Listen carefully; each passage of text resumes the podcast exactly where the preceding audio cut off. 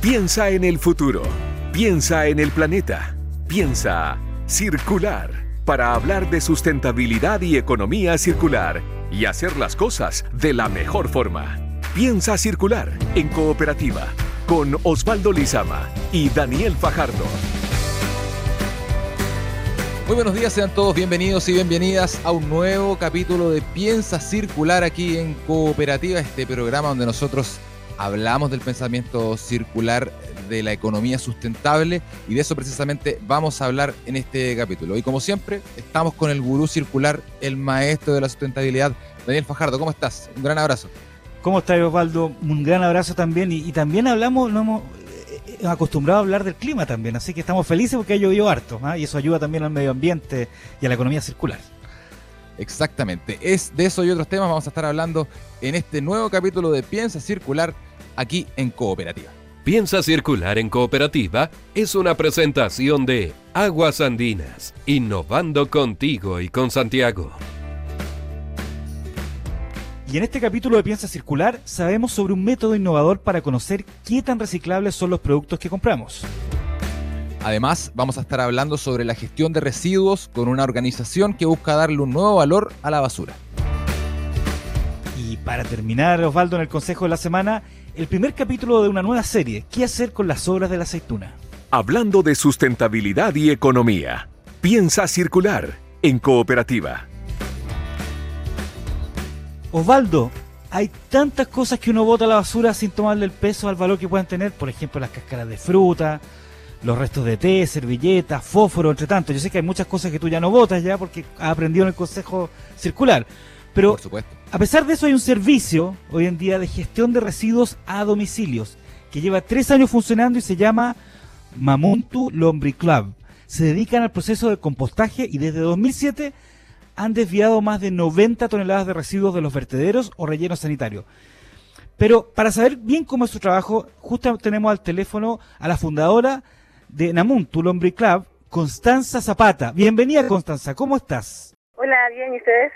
Bien, gracias. Cuéntanos un poquito de qué se trabaja, de qué se trata el trabajo de Namunto, qué cosas puedo reciclar y cuáles no. Bueno, básicamente lo que hacemos es entregarle unos baldes a la gente de 10 o 20 litros, dependiendo de la cantidad de personas en el hogar, donde ellos ponen los residuos que generan durante la semana y una vez por semana pasamos por las casas y hacemos el trueque de llevarnos el balde lleno y entregarles otro vacío limpio para que ellos puedan seguir reciclando los orgánicos. Y bueno, dentro de las cosas que se pueden poner son todas las cosas que provienen de las frutas y las verduras, como los cuescos, las cáscaras, inclusive la fruta misma si es que te sobra, que no es la idea, pero también se puede, fósforos usados, cajaras de huevo, filtros de café, saquitos de té y cajaras de huevo en general. Eso es como en general para... Y eso ustedes, Constanza, lo, lo, lo, retiran de la, de la casa y después se lo llevan. Y ahí hay una retribución también porque tenemos entendido que vuelve en forma de humus. claro, luego de que hacemos esta recolección, nosotros le llevamos todos los residuos a un terreno en Lampa y ahí los transformamos mediante la lombricultura en humus de lombriz, que luego al inicio de cada estación le entregamos a los socios para que ellos vean tangible el resultado de su esfuerzo. Oye, Constanza, eh, y, la, y en general, ¿cómo, ¿cómo recibe la gente esta, esta innovación, esto de estar, de estar eh, eh, entregando el orgánico, que ustedes lo retiren? ¿Es algo que está un poco en la cultura de la gente o ha costado evangelizar sobre eso, por decirlo de alguna forma? Más que evangelizar como de la importancia, porque básicamente los que nos contactan ya tienen clarísimo eso y es lo único que les faltaba por reciclar, porque todo lo demás ya lo hacían. Eh, lo que cuesta es que la gente entienda desde el comienzo todo el impacto que tiene eh, clasificar al comienzo, por ejemplo. Y también eh, que esto no es gratis, porque como hay muchos servicios de, o los puntos limpios son gratuitos, la gente tiende a pensar que esto también, y básicamente mm, eh, tiene un, mayor costo y un mayor trabajo, porque no es llegar y tirarlo y dejarlo ahí una semana, sino que al momento de que te llega el recibo, tienes que tratarlo inmediatamente porque eh, si no puedes eh, provocar plagas de moscas o cualquier otro inconveniente. Eh, obviamente estamos en un momento súper complejo para muchas empresas, sobre todo ustedes que trabajan yendo a las casas de, los clientes. ¿Cómo han vivido esta pandemia, Constanza, ahí en, en Namuntu? ¿Han tenido quizás dificultades de trabajo, dificultades de recolectar basura o al contrario, la gente está más dispuesta a reciclar como tiene más tiempo en la casa?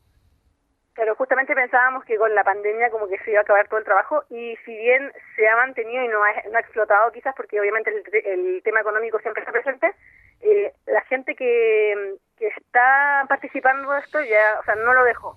Y básicamente creo que es porque adquieren el hábito de tal forma que ya luego es imposible volver atrás. Entonces, eh, dentro de toda esta locura que está en este momento por lo que estamos viviendo, esto les da como una especie de seguridad sobre su rutina y al final como que igual eh, ha habido más interés también por el hecho de que la gente eh, está más preocupada de qué puedo hacer. Quizás no pueden salvar el planeta, no todos podemos ser capitán planeta, pero sí aportar con nuestro granito y en eso se ha notado igual harto interés de que finalmente la gente está buscando qué hacer y claro, si esto es una forma más fácil de lograrlo, eh, lo, lo, siempre intentan como aportarnos, ¿cierto? Ahora, e, efectivamente, la gente eh, o las, las, organizaciones como ustedes que se le ocurre esto, sí son una especie de capitán del planeta, creo yo. Así que, porque están incentivando y están educando a la gente. Y justamente te iba a preguntar un poquito de eso. ¿Cómo, cómo nace un poco esta iniciativa? Cuéntanos un poquito. ¿Y, qué significa Namuntu? Bueno, Namuntu de Mapungún significa pie, que era como yo al principio hacía la recolección de los residuos y básicamente esto partió eh, hace tres años, yo ya hacía lombricultura por mi cuenta y no creo que es algo que a lo mejor a otra persona que no sé, estudia agronomía se le haya ocurrido, obviamente, esto es una técnica que lleva pero miles de años, pero claro, el tema es que cuando yo ya traté de, buscar trabajo y no encontraba lo mío, yo estudié ingeniería civil electrónica, básicamente como que dije, bueno, voy a intentarlo y ahora nunca y resultó. Y de ahí comencé y empecé a escalar el interés porque bueno, en ese tiempo, en el 2017, en el 2017 no había nadie que hiciera esto. Y básicamente era en general gente que estaba en la misma, como que todos querían hacer algo o ya lo hacían y se les complicaba. Y cuando encontraron esta opción, como que la encontraron muy fácil, y de ahí no te puedo decir exactamente cómo fue que llegó, llegó al punto que está ahora, porque ha sido como bien orgánico un poco la cosa, ha, ha fluido un poco solo. Pero mm, lo bueno es que tenemos gente, por ejemplo, que todavía participa del proyecto desde el comienzo, o sea, si es que se han ido o han dejado de hacerlo, es por dos razones súper importantes, o se van de la ciudad o porque ya como que se gradúan y lo intentan hacer ellos mismos. Eh, tengo entendido que esto, Constanza, es una técnica que igual se ocupa en, en varios hogares de Chile, pero desde la ignorancia te lo pregunto, hay que tener un espacio más o menos grande para poder hacerlo, ¿no? No necesariamente, o sea, es que ahí sí la gente tiende a confundir lo que es el compostaje de la lombricultura, y claro, en el compostaje usualmente se necesita más espacio, pero la lombricultura, que es con las lombrices, básicamente necesitas un cajoncito y lo que puedes hacer es ir eh, agrandando el espacio hacia arriba, la capacidad hacia arriba, que se llaman como de, flujo vertical, que básicamente es que las lombrices suben o bajan dependiendo de dónde está la comida. Entonces, bastaría con que tengas un pequeño espacio en la terraza. Ahora, si la gente opta también por el servicio o por, por lo que nosotros hacemos, es básicamente porque es mucho más fácil para el, todo lo que implica la rutina diaria, ¿no? Porque igual hay que dedicarle tiempo. Oye, eh, eh, bueno, eh, tengo entendido que ustedes están más o menos gestionan cerca, como decíamos, de han desviado 90 toneladas de residuos ya. Em, y, colgándome un poquito de, la pregunta que hizo también Osvaldo en, en, en, temas de pandemia, con esta pandemia, la gente en las casas, este, esta cifra va a aumentar eh, eh, ha disminuido. ¿Cómo, cómo, se, ¿Cómo proyectan ustedes un poquito eh, eh, esta, esta cifra de aquí a fin de año y para el próximo año? Además, tomando en cuenta que, que, que está, está mucho más claro en la familia el tema del orgánico, hay un programa también gubernamental al respecto. ¿Cómo, ¿Cómo lo ves tú en el futuro? Yo creo que básicamente va a ir solo en aumento, lo cual es buenísimo, porque con la pandemia mucha gente se ha dado cuenta que antes de, una u otra manera como que tercerizaba su vida en el sentido de que todo lo compraba afuera o almorzaba en el trabajo porque en el trabajo le daban el almuerzo y no se dedicaba mucho a cocinar. Entonces, ahora que están en las casas y tienen que comer de todas formas saludable y cocinarse, porque tampoco eh, las prácticas de pedir delivery en este momento no son tan sustentables, ni siquiera como con la salud, ¿no es cierto? Entonces, finalmente la gente está tomando real conciencia de lo que implica, no solo como bueno, comprar tus verduras y listo, porque antes quizás muchas se botaban, sino que también el hecho de consumirlas a tiempo y de al no desperdicio de alimentos, que básicamente eso es lo que el real cambio de mentalidad y de hábito, ¿no es cierto? No es llegar y, bueno, voy a la feria y bueno, qué bueno que no se va a ir a la basura y la van a, se van a las lombrices, pero ese no es el tema, el tema es no desperdiciar, lo que realmente podrías haberlo consumido o haberlo manejado a través de la tecnología, no sé, por ejemplo, congelarlo antes de que se echase a perder o convertirlo en mermelada o qué sé yo. Entonces, el, tema es que eh, esa misma conciencia va a hacer que la gente, obviamente, luego ya cuando vuelva a la normalidad, si es que va a volver en algún momento, va, tiene que ser una normalidad para mejor, ¿no es cierto? Entonces, estos hábitos ya van a quedar incorporados en la gente y lo encuentro muy positivo porque, claro, como tú decías, el tema del, del yo reciclo orgánico, de repente la gente tiende a pensar que todas estas cosas tienen que hacerse cargo sí o sí el Estado. Y no, porque, también sí, pero lo que hoy es que todas las personas debemos hacernos cargo de nuestros propios residuos. Y esto es la mejor instancia para partir. Bueno, esperemos que la gente empiece a tomar conciencia sobre esto que, cuenta Constanza, porque se puede hacer, se puede hacer en espacio, en distintos espacios, hay distintas técnicas, y lo mejor de todo es que eh, también hay un beneficio más a nivel personal, podríamos decirlo, que tiene que ver con em, este fertilizante que ustedes entregan y que es muy bueno también para poder eh, plantar. Si nos puedes contar un poco las características eh, y los beneficios también de plantar eh, con este tipo de material. La gente tiende a, confundir el, compo el compost del humus de lombriz, que piensan que es lo mismo. Y pongamos como que la tierra de hoja es compost, pero de hoja. Entonces es un grado medio de descomposición de la materia y el humus es un grado superior y el humus de lombriz básicamente es la seca de la lombriz y es un fertilizante natural muy fuerte. Entonces, cuando uno hace un almácigo, tiene una landita y quiere hacer el trasplante, siempre se debe usar dos tercios de tierra de hoja o de compost y un tercio de humus. Y aquí es donde me quiero referir como a las propiedades del humus. Básicamente, si a ti te duele la cabeza y te tomas una aspirina, te mejoras, pero si te tomas 10, te intoxicas. Entonces, esto pasa lo mismo con la planta. El humus en particular hay que echarlo de manera mm, eh, dosificada de forma de que la planta, si bien se proteja y como que se toma esa vitamina para todos los cambios que vienen con cada estación, que es cuando se recomienda usarlo, pero mm, no se muere. Entonces, eh, básicamente esta mezcla viene es el producto de toda la descomposición de los orgánicos y donde las lombrices funcionan como un filtro. No es que ellas hagan todo el trabajo, ellas sino que se van moviendo a través de los residuos para alimentarse de todos los hongos y las bacterias que proliferan en la descomposición y finalmente eso tiene esta tierrita que es el humus del lombriz y eh, que, sirve un montón, sobre todo si la planta está enferma y tiene un montón de, de, minerales, ¿no es cierto? Y que básicamente la tierra funciona como el medio para transportarla, porque yo no puedo tocar el fósforo, el nitrógeno, el carbono.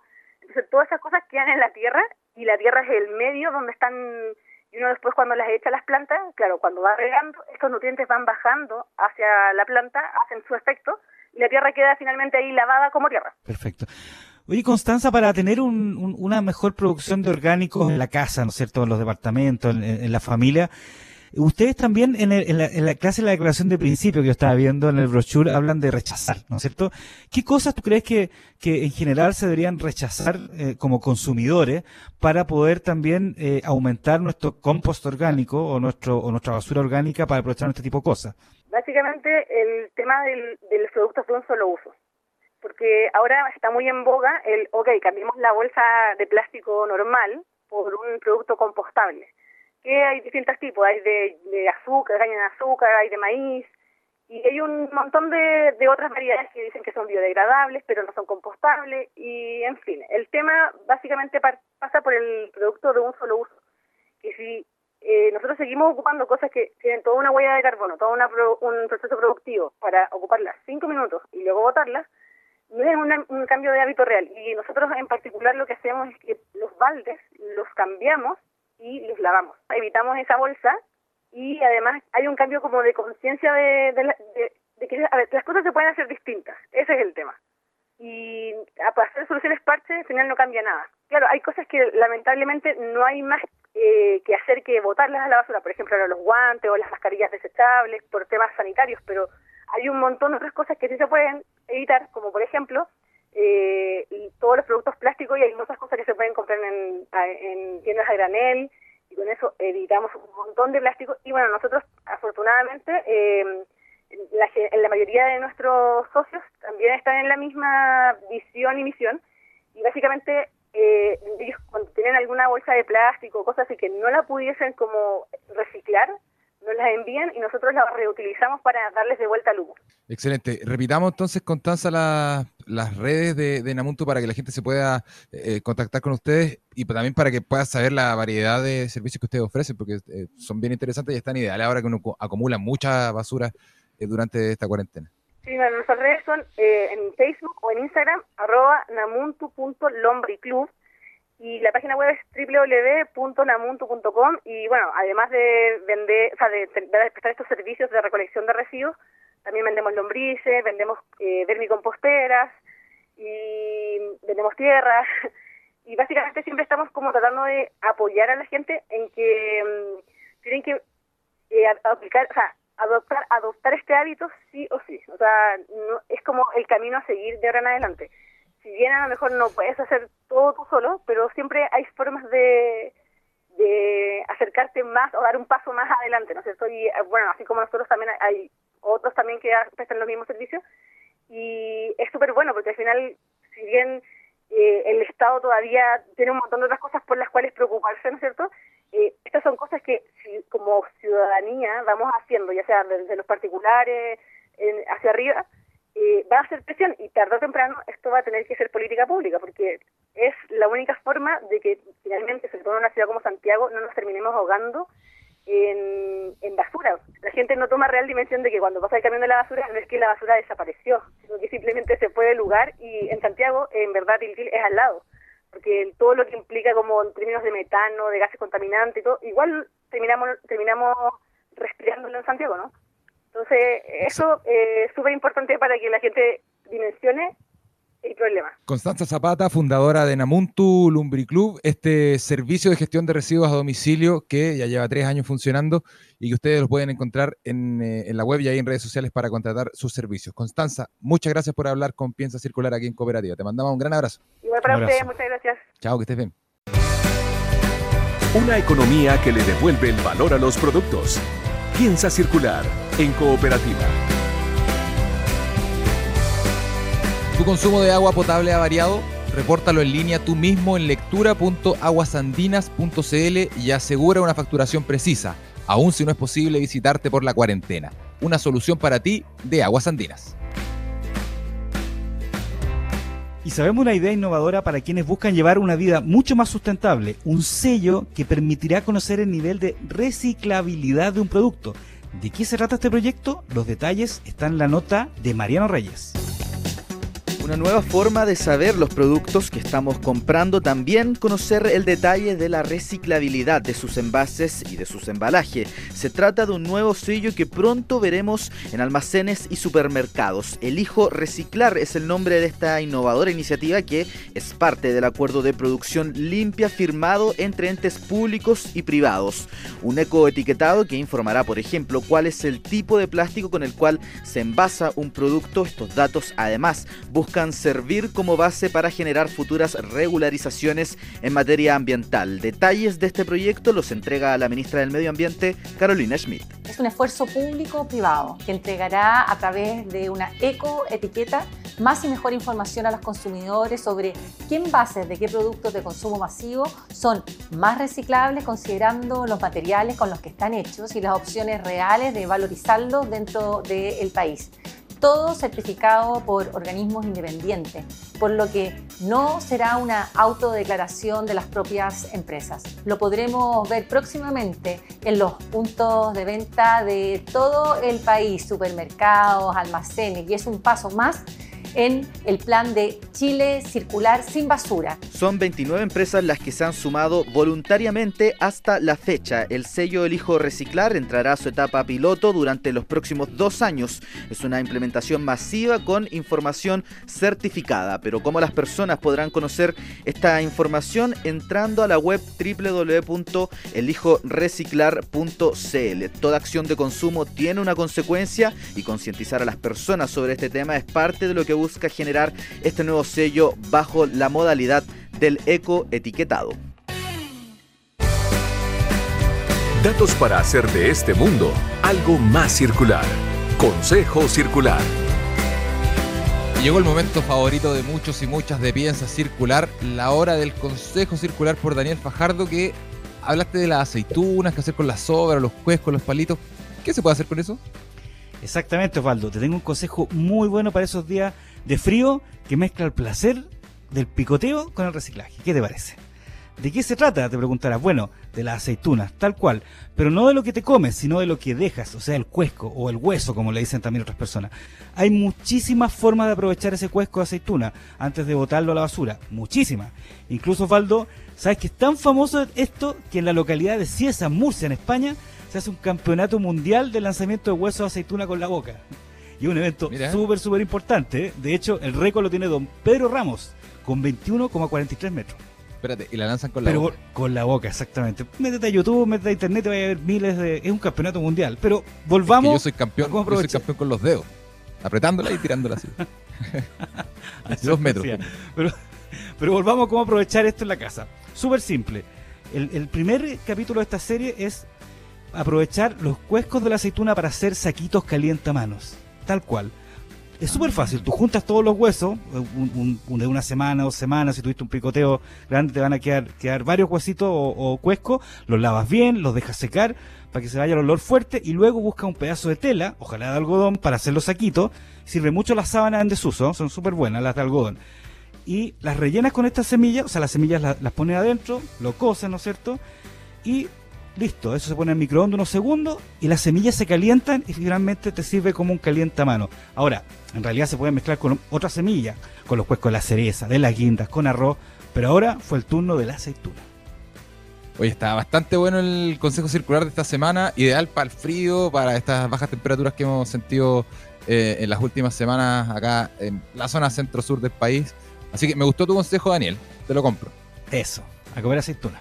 Oye, de esta manera llegamos nosotros al final de Piensa Circular aquí en Cooperativa. Agradecemos por supuesto su sintonía. No olvide que hay más contenido en piensacircular.com y en cooperativa.cl. Ustedes quédense en la sintonía de la 93.3. Nosotros nos reencontramos el próximo sábado. Chao, que estén muy bien.